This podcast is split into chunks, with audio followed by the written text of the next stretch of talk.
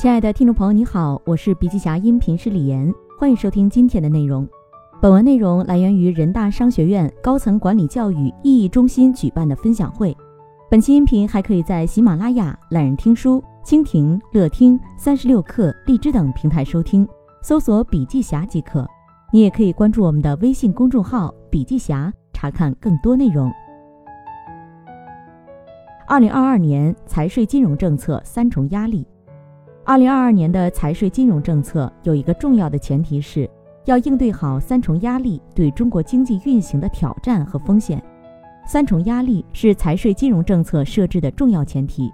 压力一：需求收缩。从需求收缩的角度出发，努力把总需求扩大，将投资、消费、出口三驾马车支持并稳固下来。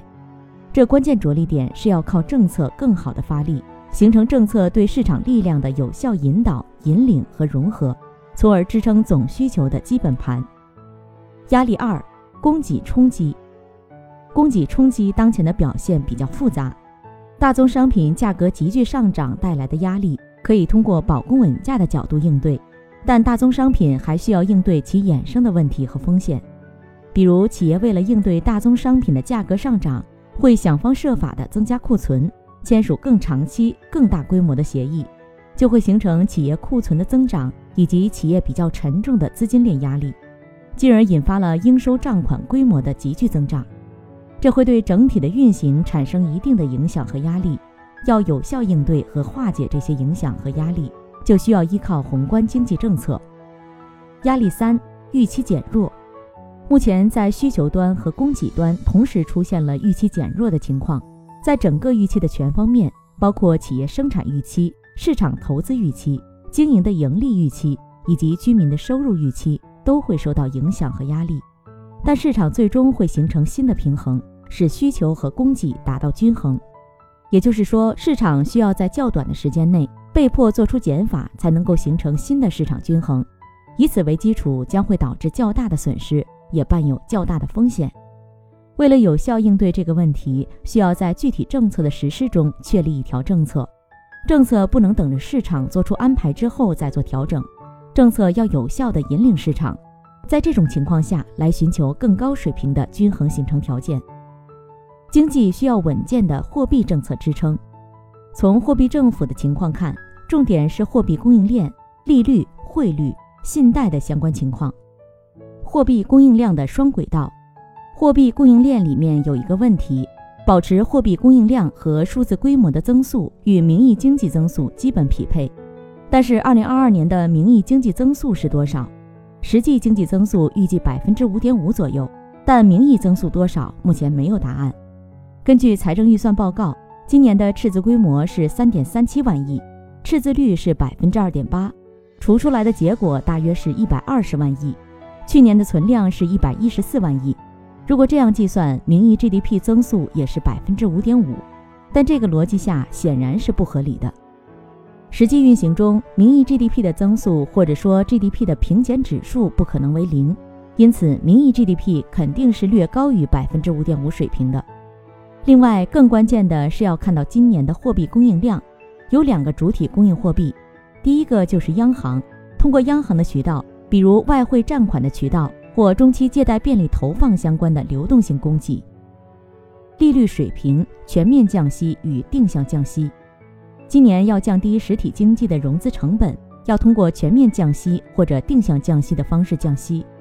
选择全面降息还是定向降息，从央行的角度来说，取决于法定存款准备金的获得成本。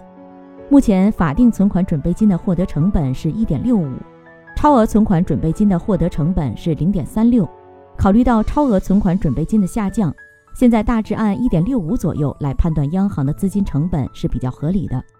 以此为基础，央行从商业银行获得资金的成本是一点六，央行把钱借给商业银行，一年期的利率水平是二点八五左右，从二点八五到一点六五之间差距是一点二到一点二五左右，在这个区间内要根据市场利率的总体情况再判断。现在 LPR 的成本是商业银行把钱贷给市场主体的收入，商业银行存款是商业银行最重要的资金来源，而不是麻辣粉。存款的资金成本在一点九五左右，LPR 的成本在三点三到三点四左右。如果按三点五扣除后有一百五十五个 BP，再扣除一百二十个 BP 后，剩下三十五个 BP 左右。如果全面降息，在不考虑风险因素的情况下，从国内现有的息差情况看，降息的空间是三十五个 BP。考虑风险因素，估计十个 BP 左右。所以全面降息的条件难度其实是比较大的。再考虑到中美两国的利差。中美两国的十年期国债收益率利差，如果在八十到一百个 BP 中是比较舒服的，汇率也很稳定，两个国家的交易价格也很稳定。目前为止，两个国家的息差已经压缩到五十个 BP 左右，这样就会导致人民币汇率的贬值。为了纠正这个息差水平，要么提高人民币国债的收益率，要么降低人民币资产所对应的汇率，市场会纠正这个水平。从现状看。目前不具备全面降息的条件或者难度很大，这也是为什么三月份没有降息的原因。因此，现在的落点就是定向降息。现在银行贷款出去的利率均值是四点六一左右，央行再贷款的空间是一点七五。为了让商业银行能够给实体经济企业进行定向降息，可以做再贷款。再贷款的情况下，预留十个 BP 的手续费空间，剩下的就可以做再贷款的安排。所以，从定向降息的条件来说，央行还有空间。降准会牵扯到今年所形成的货币乘数，受到三个因素影响。第一，小微企业的贷款利息需要正常的偿付，有些情况下，除了利息，本金也需要正常的偿还。这时的风险因素是向市场回归的。第二，房地产放开的是居住性需求，按住的依然是投资性需求，因此存转贷。贷转存的速度是放缓的。第三，要考虑到基础货币的投放渠道，有的是金融市场，有的是项目对象。综合以上三个因素，货币乘数总体要比去年的高点低。预计今年的货币乘数在七点三到七点四之间。在这个条件下，下半年的基础货币有可能跟美联储的缩表形成直接的逆向操作，或多或少会受到一点影响。在不增加基础货币投放的情况下，想要维持货币乘数的稳定，有效增加市场的流动性水平，就成为操作的关键对象和关键诉求。因此，有可能在下半年选择降准。总体的政策支撑点都是比较清晰的。汇率水平中枢上行与风险中性，汇率水平目前是双向波动的，要求相关的经营主体建立风险中性的理念，该做的套期保值要做。该做风险对冲的要做。作为央行，作为金融市场，需要开发出更多成本更低、效率指向性更好、单次投资资金占压更小的汇率风险的管理性产品，比如调期交易性产品、期权的相关产品等等。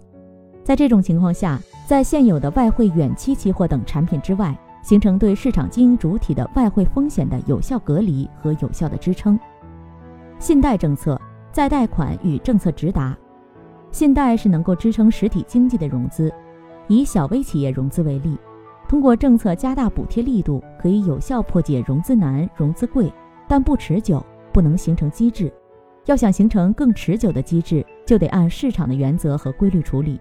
市场的原则是风险和收益相平衡，风险大、融资成本高、前景明朗、企业运行规范、创新能力较强，融资成本就应该降低。而问题是如何甄别企业的风险水平？甄别企业风险水平重要的方法是金融大数据，通过一系列企业高频的经营指标、企业经营现状和未来的合理预判，并基于这个预判产生对企业的风险评级，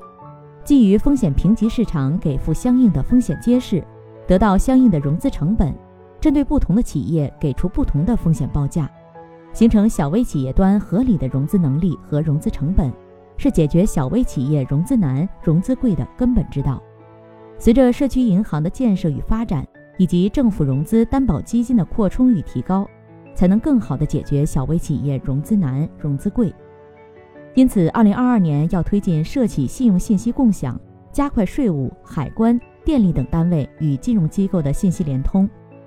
目标不是为了征税或其他，就是要构建全面的经营性数据、高频的经营性数据。以便对企业经营情况、成长情况、发展情况、竞争情况能够做出有效判断和预期。